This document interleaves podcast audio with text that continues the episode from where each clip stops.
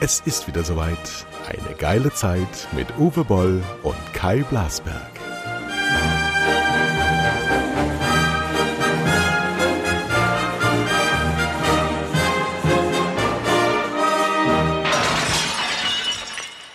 Liebe Freunde, guten Morgen. Wir haben Kaiserwetter.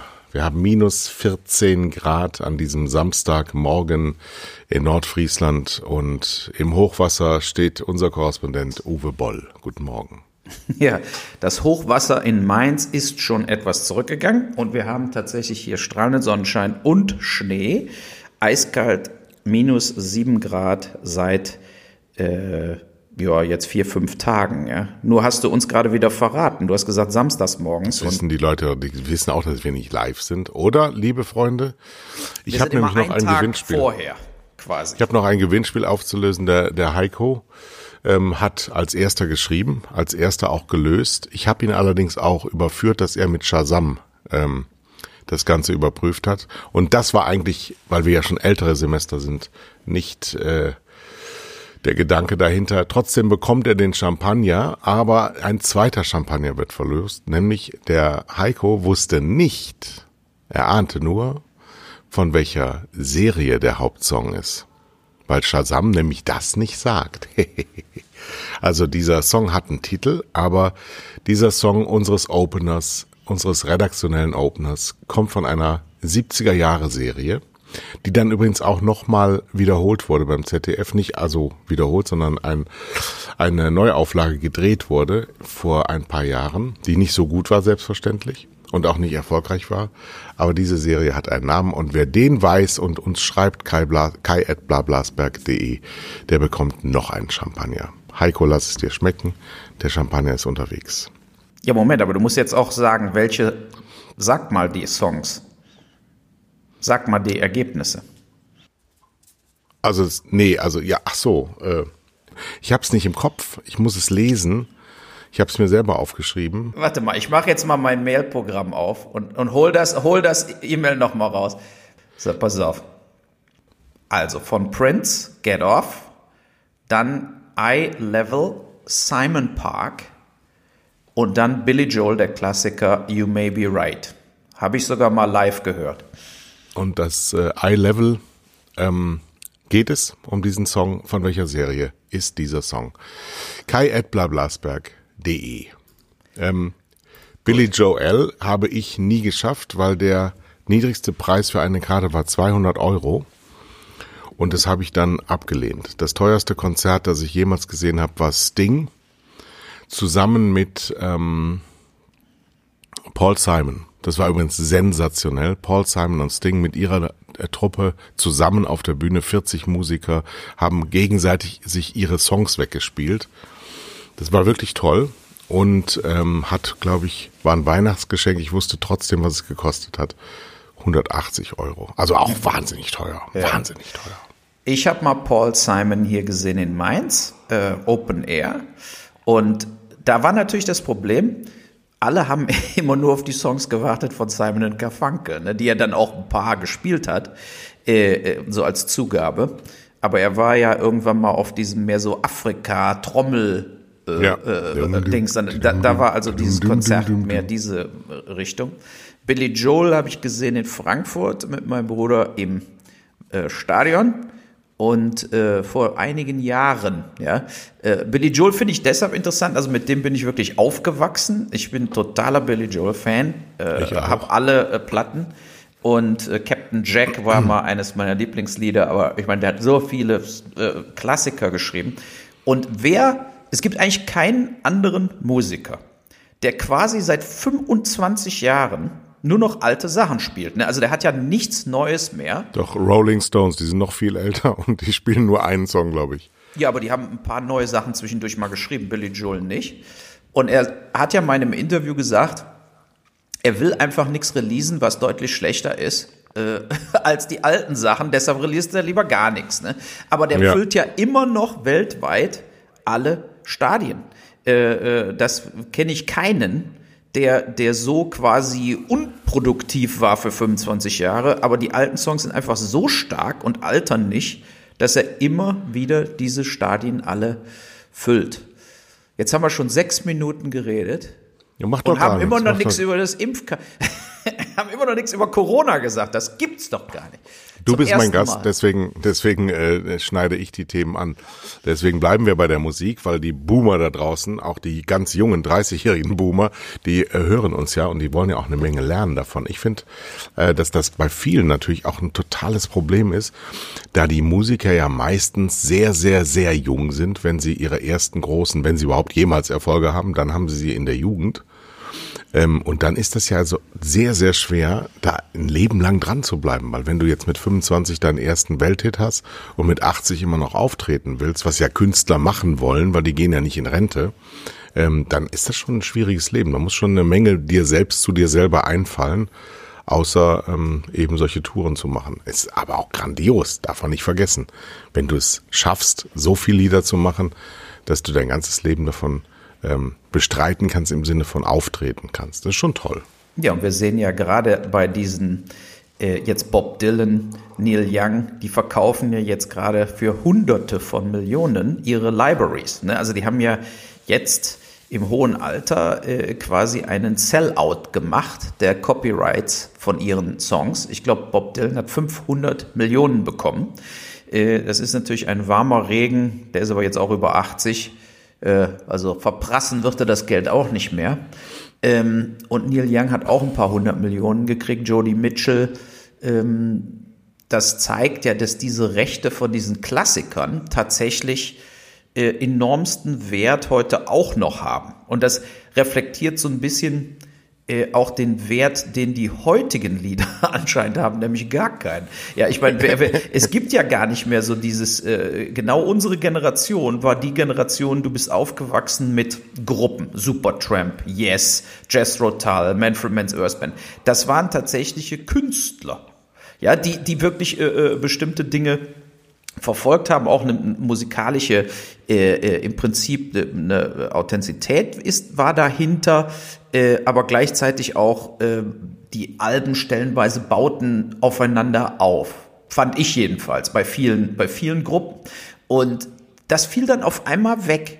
Fiel das auf einmal weg wegen MTV und dann war eben nur dieser schnelle, dieser schnelle Ruhm nach dem Motto, ich habe ein Video, jetzt bin, ich, bin ich ein Weltstar und dann äh, verschwinden die Leute wieder und heutzutage sind es ja sowieso alles DJs, die im Endeffekt remixen und mastern und hin und her und die, die Aviciis, ich meine, der ist tot mittlerweile, aber die Mark Fosters und diese ganzen Leute, das sind doch heutzutage die, die Radiosender dominieren und bestimmen.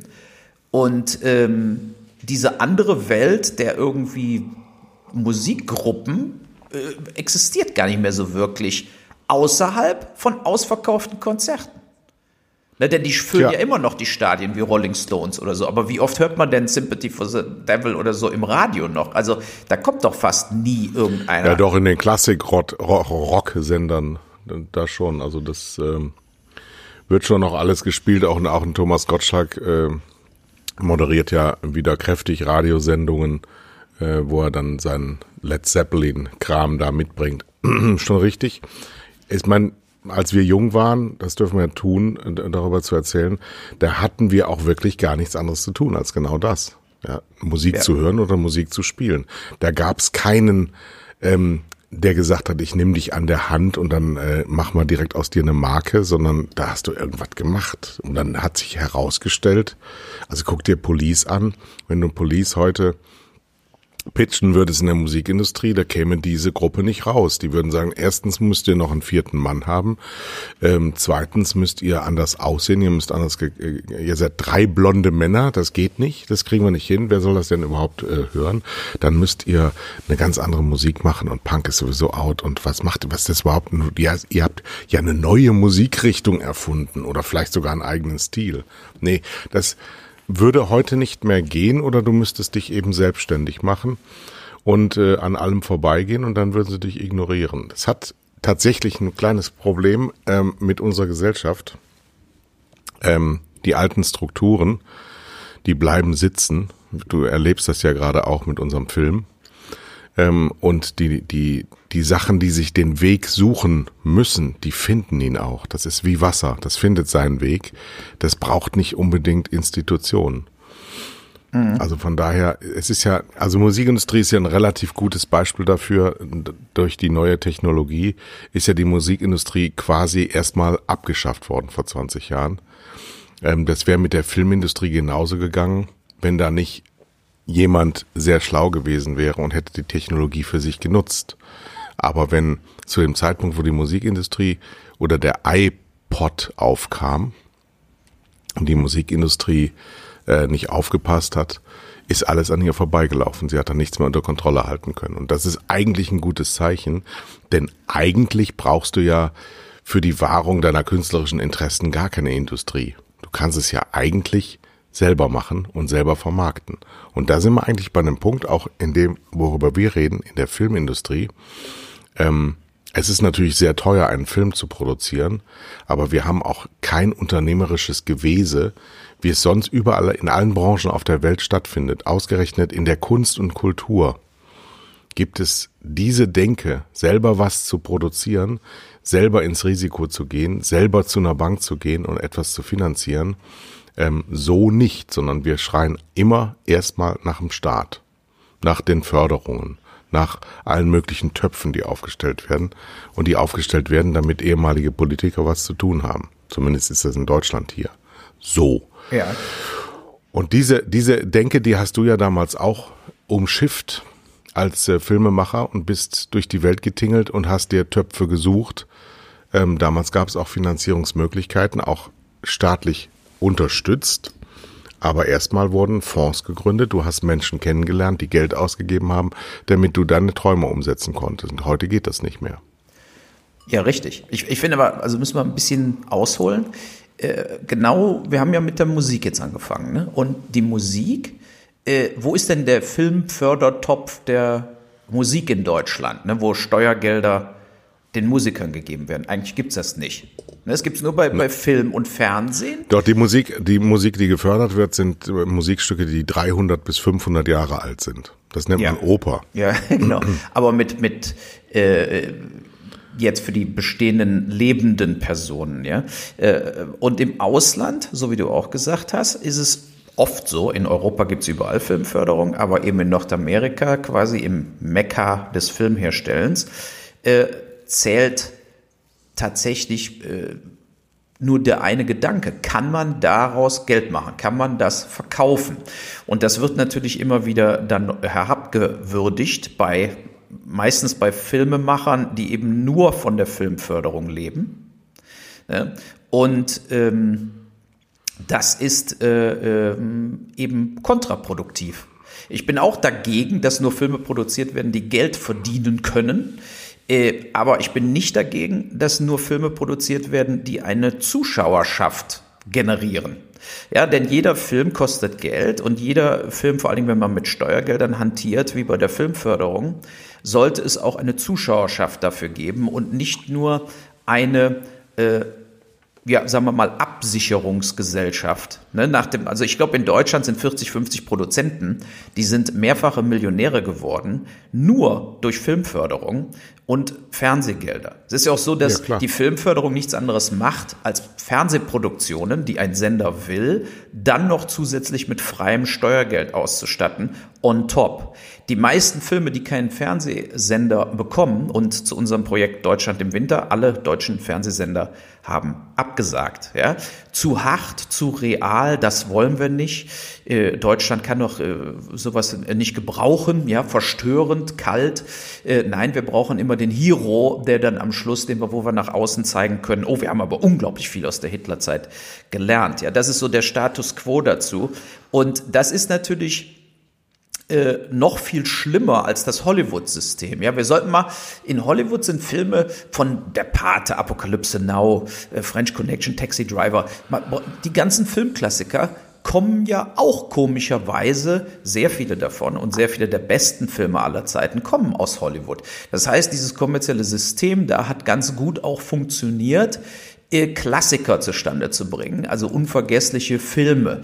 Und wenn man so in Deutschland zurückgeht in der Filmgeschichte, da hat man eben 99 Prozent äh, Mittelmaß. Und klar, man hat in Deutschland auch äh, tolle Filme gemacht und äh, es, es gibt äh, sehr viele von Die Brücke, äh, äh das Original, das Boot, auch das Leben der anderen, äh, Systemsprenger. Es gibt immer wieder sehr gute deutsche Filme, absolut. Aber wir müssen das mal in die Verhältnismäßigkeit prozentual setzen, ja, da werden, was weiß ich, in Deutsch, sagen wir mal, im deutschen Film mit Steuergeldern sind 40 bis 50 Milliarden geflossen für, äh, sagen wir mal, 15, 20 tatsächlich äh, extrem gute deutsche Filme, die von diesen 50 Milliarden insgesamt äh, 10 bis 15 Millionen bekommen haben. Das heißt, die Ausfallquote ist natürlich viel höher. Aber es hat sich so, äh, ja, nach dem Motto, wir kriegen so und so viel Geld, ist doch wunderbar. Äh, davon kann man gut leben. Da ziehen wir uns unsere Handlungskosten, unseren Profit ab. Und ähm, das ist äh, der Status quo in Deutschland. Der hat sich ja seit 90er Jahre nicht wirklich, äh, wo ich hier aktiv war. Und dann bin ich ja quasi nach Hollywood abgewandert, nach Kanada, Hollywood Nord. Aber äh, es hat sich seitdem eben nicht viel geändert. Aber jetzt mal eine Frage, noch eine andere Frage. Ja. Dieses System, das wir haben, zerstört ja Unternehmertum. Absolut. Es, es wird ja immer erstmal eine mittelmäßige Idee. Ähm, also es fängt ja schon bei der Stoffentwicklung an. Du denkst eigentlich schon im Hinterkopf an die Förderung. So du denkst, es. es, es sitzt dir schon so ein Männlein auf der Schulter, der dir in die Ohren flüstert, was geht, was die Senderredakteure haben wollen, was der Geschäftsführer oder dein eigener Chef äh, vielleicht haben oder hören will. Und rauskommen dann so, so halb vergurkte und auf gar keinen Fall ähm, kreative Sachen, höchstens ähm, äh, mal Zufallsprodukte, die dann so gehypt werden und nach hochgeschossen, dass du dann auch wieder da sitzt und sagst, okay, der hat jetzt alle Preise gewonnen und du weißt gar nicht, warum der nur einen Preis gewonnen hat, weil das ist ein ganz normaler Film, da ist jetzt nichts Besonderes dran. So dieses ganz, ganz große, zumal wir ja aus einem System kommen, dem öffentlich-rechtlichen System, das ja schon so viele Milliarden an Abgaben der Menschen draußen im Land schon bunkert, dass man damit von Förderung ja eigentlich genug haben könnte und diesen Kinomarkt mal den freien Spiel der Kräfte überlässt, was es ja de facto sowieso ist, weil es ins Kino deutsche Filme so gut wie nie schaffen. Also gibt's dann internationale Co-Produktionen, äh, die sich noch mehr dem Common Sense unterwerfen und äh, dann da noch den Chinesen einsetzen, damit es auch auf den Märkten, also so, so Marketingprodukte entstehen äh, die keine eigene Handschrift mehr hinterlassen. Und dann natürlich solche singulären Themen, wie wir sie gerade haben mit Deutschland im Winter, ähm, überhaupt nicht mehr berücksichtigt lassen. Dann habe ich eine Idee, ein Aufruf, Crowdfunding der ganz besonderen Art, weil wir ja auch Hörer haben, die es vielleicht schon geschafft haben in ihrem Leben. Wenn Sie zufällig zwei Millionen Euro irgendwo auf dem Konto haben, wo Sie nicht wissen, was Sie damit machen sollen, jetzt wissen Sie es, gell? So ist es. Äh, ja, ich meine, ähm, man kann ja auch nicht alles mit ins Grab nehmen. Ne? Bob Dylan hat gerade 500 Millionen gekriegt. Äh, da kann er ja auch zwei Millionen von abgehen, aber der wird uns leider nicht hören. Aber vielleicht ein Herr Burda und Konsorten, die Aldi-Brüder, die sind ja zwar tot, aber die Erben. Ihr habt doch so viel Geld verdient, Herr Schwarz von Lidl, äh, dieses Jahr. Da kann man doch mal einen Film machen, der tatsächlich eine wirkliche Gefahr aufzeigt. Ja, und wir haben ja beim Sturm aufs Kapitol gesehen und jetzt dieses, das war ja auch eines der Themen, wo wir heute drüber reden wollten, diese absolut ja. menschenverachtende Verteidigung dieser Trump-Anwälte. Es ist ein absolut äh, auf den Punkt gebracht. Trump hat eine Rede gehalten, hat die Leute zum Kapitol geschickt, hat sie ermuntert, dahin zu gehen und abzuräumen. Das ist dann auch passiert und äh, es gingen ja auch Videos diese Woche rum, die nochmal ganz klar gezeigt haben, wie brutal fünf Tote äh, dieser Sturm aufs Kapitol abgelaufen ist. Wenn die eine Hand bekommen hätten an Nancy Pelosi, Andrea de Cortez, Jack Schumer, die hätten diese Menschen umgebracht. Die sind aber in Sicherheit gebracht worden. Das war sozusagen die Rettung. Aber es sind trotzdem fünf Personen tot. Und jetzt Trumps Verteidigungssystem, äh, Team, ja, also drei ausgelutschte Anwälte, er hat ja kaum richtige Anwälte dafür gekriegt, sagen einfach, das war Meinungsfreiheit. Der hat da äh, Freedom of Speech, ja, der hat da gestanden, hat gesagt, was er denkt. Äh, und das ist ja wohl noch erlaubt. Ja gut, aber er ist ja der Präsident und hat gesagt, die Wahl ist uns gestohlen worden und jetzt holen wir sie uns zurück. Äh, den nicht zu impeachen, also jetzt da oder zu verurteilen, vor, vor ein richtiges Gericht zu zerren, ist ein Verbrechen. Wenn der nicht ins Gefängnis kommt, ist der gesamte amerikanische Rechtsstaat ein Haufen Verbrecher. Äh, die Republikaner sind absolute Nazi-Faschisten und sind komplett disqualifiziert im Prinzip für jede Form der Demokratie, wenn die den noch nicht mal impeachen. Hier geht es ja nicht ums Gefängnis. Hier geht es ja nur darum zu sagen, er war untauglich als Präsident und er darf nicht nochmal wieder antreten. Und selbst das wird scheitern, so wie es jetzt ausgeht. Das zeigt, auf welch dünnem Eis die Demokratie in Amerika schon stand. Und deshalb macht er auch nochmal ganz zu, zu unserem Film zurück, Deutschland im Winter, das zeigt ja, wie schnell Dinge sich ändern können. Ja, wenn wir in fünf, sechs Jahren fünf, sechs Millionen mehr Migranten ins Land kriegen, dann wird man mal ganz schnell sehen, wie sich die Meinung in Deutschland auch ganz schnell Richtung, wo ist unser Orban entwickelt. Ja, das geht viel schneller, als die Leute wollen. Und viel schneller, äh, äh, deshalb sind ja Filme als Visionen, als Dystopien auch so wichtig, aber man braucht eben auch Mut. Und dem Mut ist in diesen äh, Filmfördergremien, äh, in diesen Fernsehsendern 0,0. Die produzieren lieber Joko und Klaas, bis der Arzt kommt und denken, sie sind wer weiß wie kontrovers. Das ist alles eine einzige Lügerei. Und jetzt nochmal zurück zu USA. Es ist äh, äh, absolut erschütternd, wie man äh, Zeitzeuge wird von dieser total menschenverachtenden ins Gesicht lügen und äh, immer noch nicht, also als Republikaner, als 50 Prozent der amerikanischen Bevölkerung, immer noch diesen orangen Orang-Utan die Stange zu halten.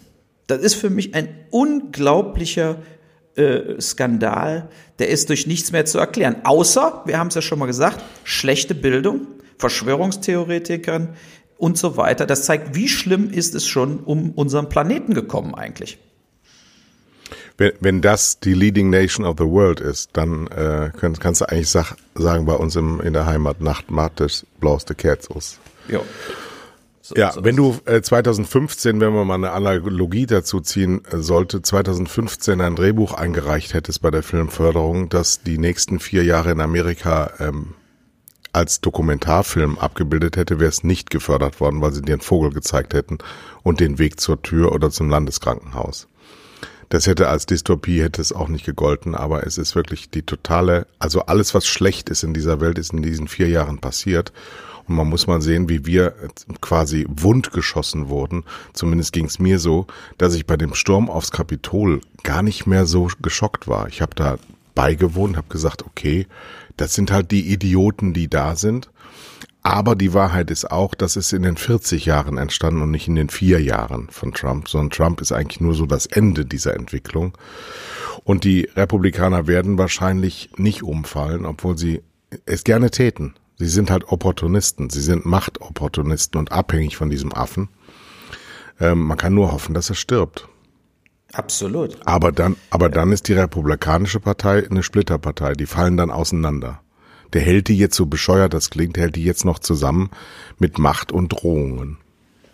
Ja, aber die hätten ja jetzt im Endeffekt die Möglichkeit gehabt, sich von ihm zu distanzieren und wieder quasi zu einer gewissen Normalität zurückzuführen. Es ist ja schon. Das wollen sie auch, aber die Wählerschaft ist ja da. Die 75 Millionen Menschen, die ihn gewählt haben, die leben ja. Die sind ja da. Und die suchen sich dann neue, neue äh, Anlaufpunkte, die fallen dann auch auseinander, aber dann ähm, gibt's mehr Rebellion. So komisch das klingt, aber er hält im Moment den Laden noch zusammen. Wenn das ausufert, die Demokraten haben keine Bindungskraft, das darf man nicht vergessen, denn sie haben wesentlich dazu beigetragen, dass das Land Amerika in dem Zustand ist, in dem es heute ist, in dem sie ihr elitäres Washington-Leben durchgezogen haben und auch überhaupt nicht dafür gesorgt haben, alles dem Markt überlassen haben, die Menschen dem Markt überlassen haben. Und wenn du dann ungebildet bist und keine Hilfe annehmen willst, weil Amerikaner sind ja total paradoxe Wesen. Sie wollen alles alleine hinkriegen, sie wollen überhaupt keine Hilfe haben, sie hassen den Staat über alles und wollen aber dann trotzdem nicht, dass sich was ändert. Das ist ganz komisch. Ja, und sie schreien immer, äh, oh, Demokraten sind Sozialisten und Kommunisten, aber haben dann keine Probleme von den Republikanern, die meisten äh, äh sozusagen Umverteilungsmechanismen zu bekommen. Na, die Republikaner haben ja in bester sozialistischer Tradition den Reichen gegeben, immer. Ne, und die Großunternehmen äh, supported, vor allen Dingen durch äh, Tax Breaks. Aber ich möchte noch da ist ein guter Punkt, wo man jetzt nochmal einfahren kann. Ich habe jetzt, habe ich dir ja erzählt, äh, beim Hundespaziergang übers Lesen nochmal nachgedacht, weil ich scanne ja gerade tausende von Seiten, die ich selber auf meiner Schreibmaschine in den Jugendjahren getippt habe. Und äh, wenn man da nochmal drüber geht, dann sehe ich einfach, wie viele Bücher, äh, ich meine, ich habe ja Literatur studiert, aber das ist egal, auch vorher schon, ich gelesen habe. Und warum? Weil es gar keine andere Möglichkeit gab. Es gab kein Internet, es gab äh, im Fernsehen immer nur denselben Quark, zwei Programme und man hat vielleicht auf ein, zwei Serien pro Woche gewartet oder ein, zwei Fernseh, also Filme pro Woche gewartet. Samstags abends kamen immer Western, James Stewart, John Wayne und so, die ich gucken wollte. Und dann waren eben äh, Serien, ja, Dr. mit Markus Welby, dann Bonanza, wo man äh, äh Cobra übernehmen sie, wo ich so drauf gewartet habe. Aber man hatte insgesamt gar nicht diese, diese Medien. Und eigentlich ist die gesamte Technologie, die dann peu à peu auf uns draufgestülpt wurde. Das heißt, mehr und mehr Fernsehprogramme, mehr und mehr Radioprogramme. Dann kam das Internet, Streaming, äh, Social Media. Jeder hat doch heutzutage gar keine Nerven mehr, sich hinzusetzen und mal ganz in Ruhe Bücher zu lesen, ja? Und da ist aber wiederum der Wurzel allen Übels. Wenn ich pausenlos gucke, oh, was ist denn hier auf Spotify? Ich meine, unser Podcast ist ja gut, dass er auf Spotify ist, äh, aber äh, das heißt, ich gucke auf mein Instagram, ich gucke auf mein Twitter, ich gucke auf mein Facebook. Die Leute sind doch total hyper und nervös. Kinder heutzutage gucken überhaupt noch nicht mal mehr Fernsehen. Die streamen nur noch, die sind nur, sind nur noch auf YouTube und auf irgendwelchen Kanälen, die wir gar nicht kennen. All diese Technologien haben indirekt dazu geführt, dass immer weniger, vor allen Dingen junge Leute, lesen. Und lesen ist die einzige Möglichkeit, tatsächlich nicht Opfer von diesen Kanon, Fake News, Trolls und so weiter zu werden. Nein, widerspreche ich. Das Dritte Reich hatte überhaupt keine Elektronik und äh, war das Volk der Dichter und Denker. Die haben aber das, einen Radiosender nur gehabt. Da kam, die, da kam die gesamte Message aus. Die haben einfach alle Medien zusammengekürzt auf hier ist, das, hier ist der Volksempfänger. Ja, aber das Lesen, Lesen alleine, du musst auch verstehen, was du liest. Und das du musst richtig. auch eine Bereitschaft dazu haben. Also ich habe jetzt gerade, ich lese gerade ähm, die Biografie von Winston Churchill mit dem ich übrigens unglaublich viel gemeinsam habe. Und ähm, rauchst du ähm, auch Zigarre? Hab gerade gerade wieder, ich rauche nicht. Ja, ich ähm, so. habe gerade wieder angefangen, Andreas Eschbach ausgebrannt zu lesen, der diese ähm, Hedgefonds-Geschichten schon vor 20 Jahren aufs, aufs Korn genommen hat. Sehr gut recherchiert, kann ich nur empfehlen. Überhaupt alles von Andreas Eschbach, das Jesus-Video und zwar sehr populär geschrieben, aber ähm, unglaublich spannend und unglaublich tief recherchiert. Da kann man sehr viel lernen. Und ähm, ich habe immer wieder, immer wieder gesehen, äh, die, die Deutschen, auch äh, äh, Churchill hat das damals schon um die Jahrhundertwende herum schon gesagt, die Deutschen sind ein sehr bewundernswertes Volk, wirklich der Dichter und Denker und damals auch Wissenschaft. Ist ja auch ein bisschen sehr verloren gegangen. Ähm, wir sind immer kurz vorm Durchdrehen. Wir sind immer, wir sind unglaublich, die Zündschnur ist wahnsinnig kurz bei uns. Und wir sind so, so ähm, romantisch verklärt. Wir, wir, wir sind unglaublich gerne, laufen wir einem hinterher. Wir glauben an den König, an den Kaiser, an die Staatsmacht, an die Obrigkeit.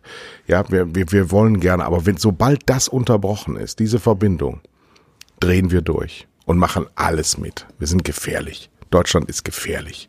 Deswegen müsste das, wenn wir das mit den Sprachen in den Griff kriegen würden, wäre ich sehr, sehr gerne dafür, dass wir das irgendwie ein bisschen breiter fächern. Oder, ja. oder tatsächlich verkleinern und wir gehen wieder zurück in die, in die Kleinstaatlichkeit. Nein, ich, ich bin ja nicht, nicht, dafür, alle Technologien wieder abzuschaffen. Ja? Aber es ist einfach so eine Tendenz, dass und du hast vollkommen recht, es kommt darauf an, was man liest. Ja? Äh, kann ich nur Lucky Luke lesen.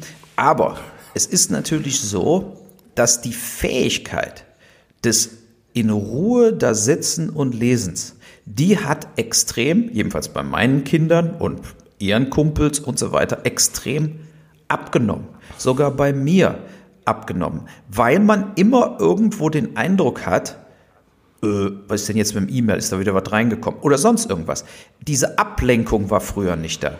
Wenn, in meinen alten Aufzeichnungen sozusagen sehe ich Langeweile ich sehe, ja. ich sehe, ich sehe, ich, meine Mutter, was weiß ich, die haben ja nicht mit mir gespielt, meine Eltern oder so. Das heißt, ich bin einfach vor die Tür gegangen, habe geguckt, ob da welche waren. Wenn da kein anderer war, wir haben ein bisschen Fußball gespielt oder sonst irgendwie, wir hatten so ein, so ein Bäumchen, da kommst du hochklettern, das war unsere Raumschiff Enterprise äh, äh Kommandozentrale. Und da war ich dann oft alleine und habe für mich selber so Raumschiff Enterprise gespielt.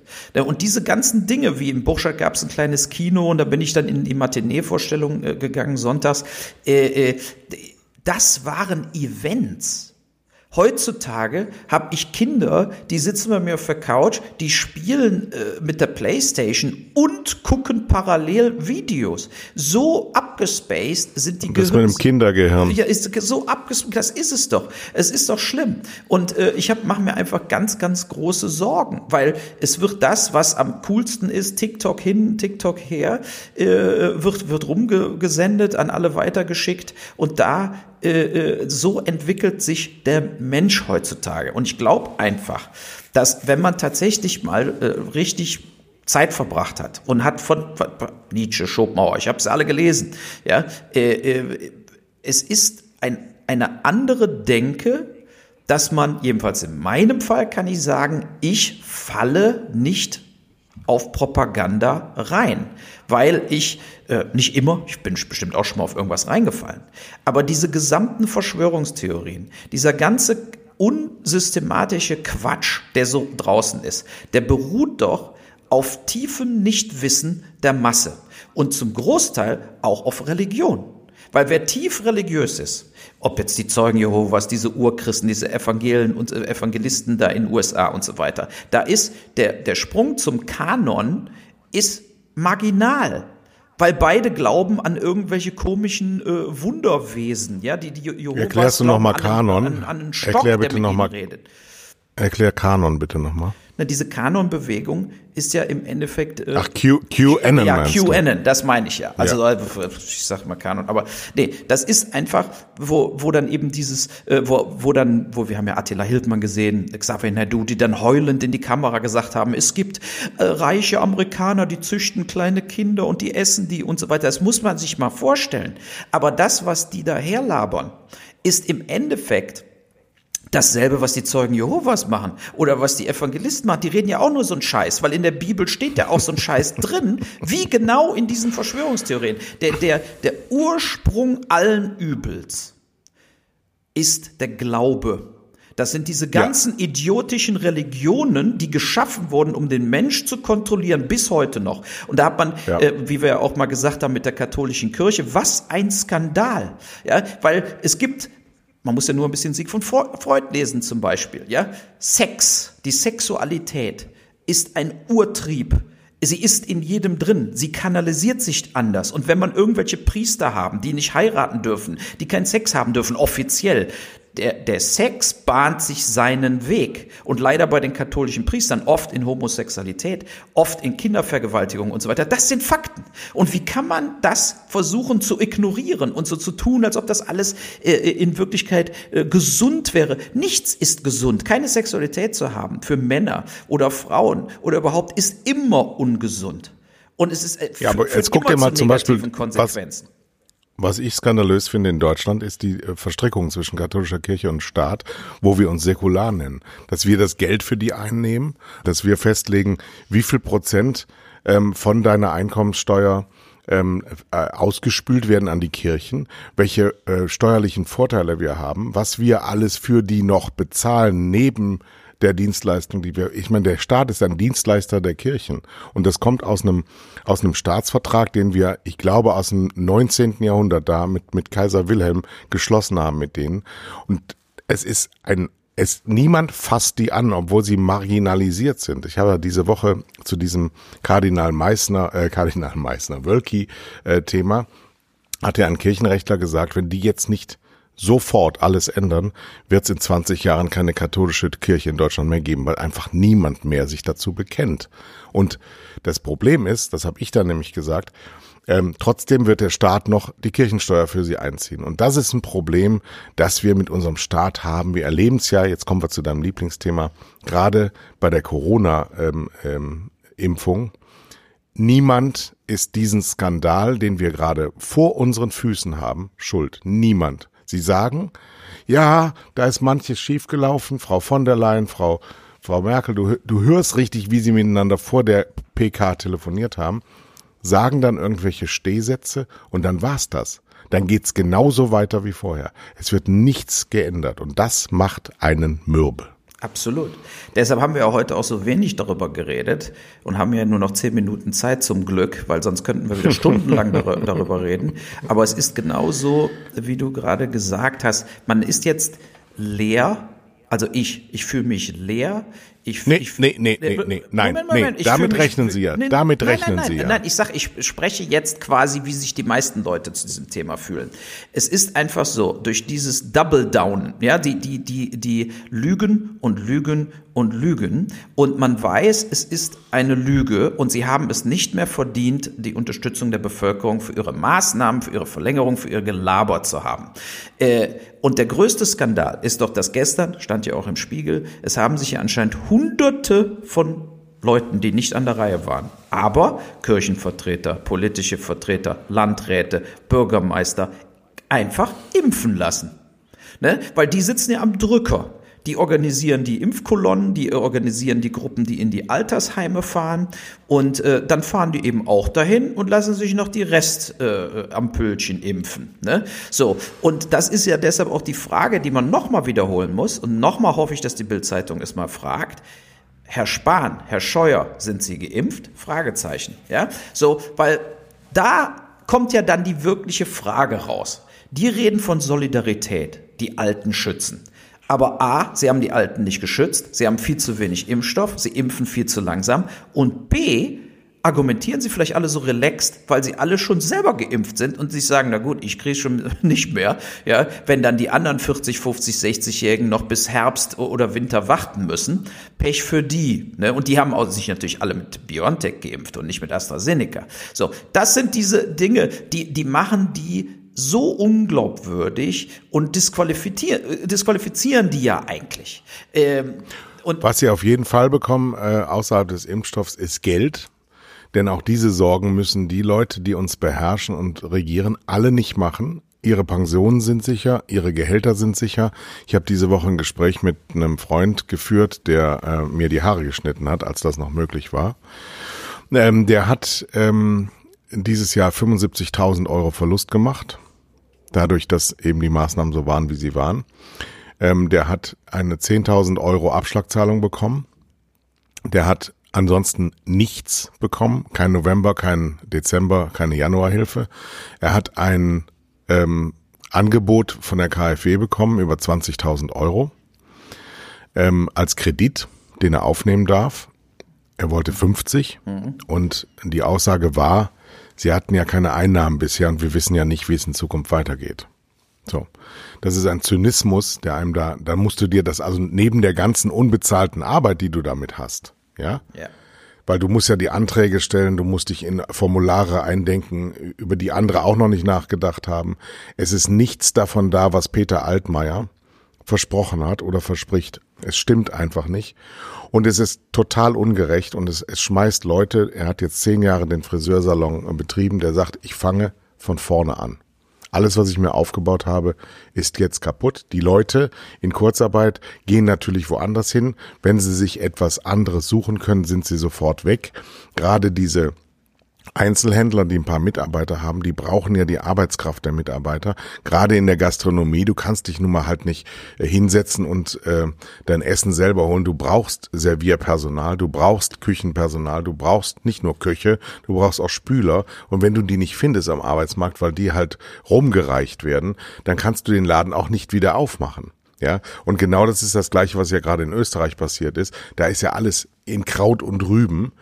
Ähm, was soll ich meinen Friseurladen aufmachen, wenn dann doch kein Kunde kommt, weil die Auflagen, die Haare zu schneiden, so groß sind, dass du an die Haare gar nicht drankommst, weil alles so äh, zugeschützt ist. Und am Ende ich dann die Kosten habe mit meinen Mitarbeitern, aber nach wie vor kein Umsatz, weil keiner kommt. Nichts ist durchdacht, aber auch da wieder Impfstoff. Ähm, das wird entschieden von Leuten, die sich diese Sorgen in ihrem ganzen Leben noch nie gemacht haben. Ja, und man muss ja mal, versetzen wir uns nochmal zurück, Dezember. Alle Restaurants, alle Geschäfte haben gedacht, am 15.01. geht's vielleicht wieder los. Dann, Anfang Dezember, haben schon alle gedacht, wird niemals klappen, die Zahlen waren zu hoch. Dann ging's auf den 1.2. Jetzt geht's auf den 1.3.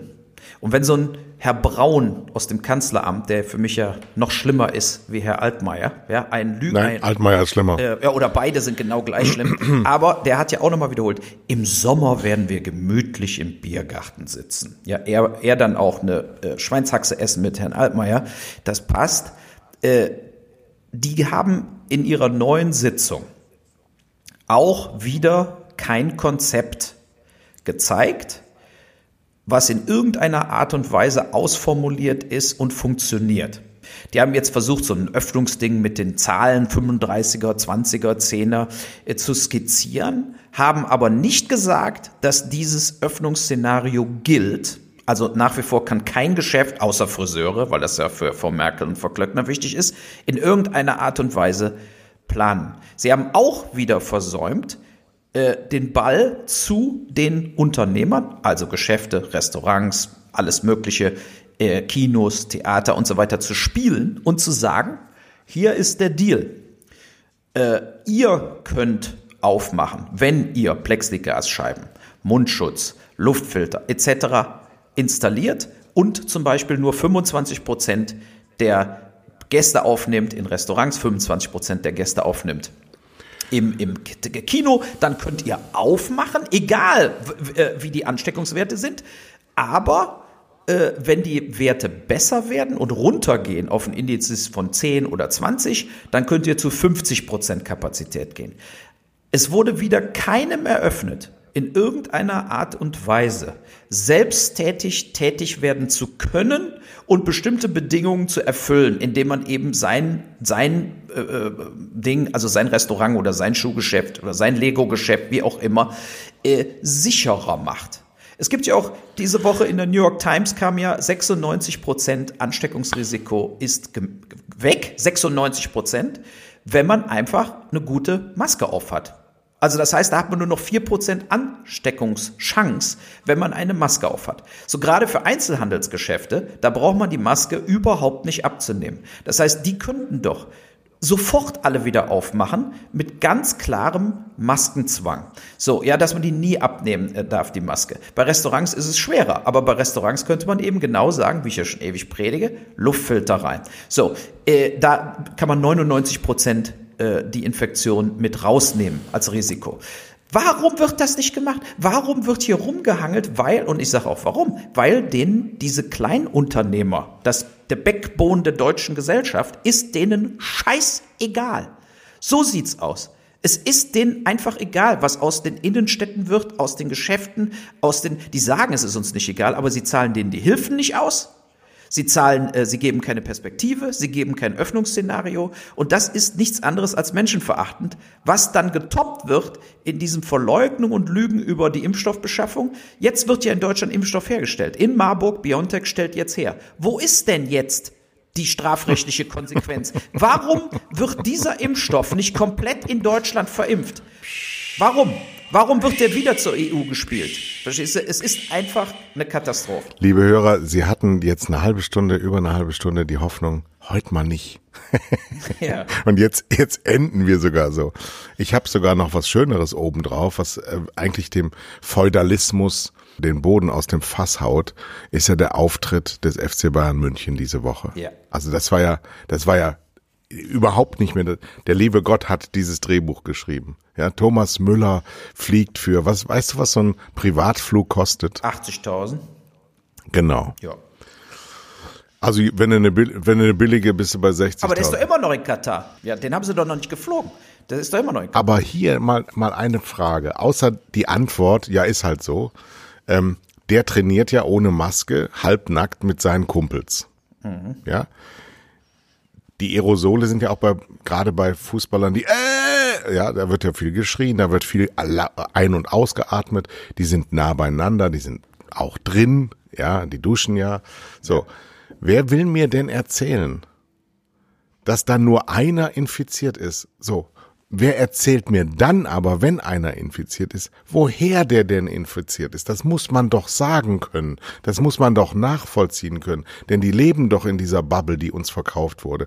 Die sind doch deswegen so privilegiert, weil sie so ein durchdachtes Konzept haben. Wieso können die sich denn überhaupt infizieren? Das kann doch theoretisch gar nicht gehen. Warum geht es praktisch? Warum trifft es Goretzka? Warum Martinez? Warum Müller? Warum in dieser Salamitaktik hintereinander? Und nicht alle auf einmal. Wieso dürfen sie, müssen sie nicht in Quarantäne? Warum dürfen sie weiterspielen? Warum dürfen sie Gegner gefährden?